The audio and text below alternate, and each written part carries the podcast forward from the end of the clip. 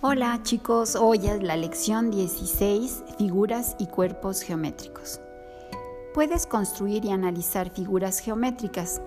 Dibuja en tu cuaderno de matemáticas una resbaladilla y una balanza con la que pesamos.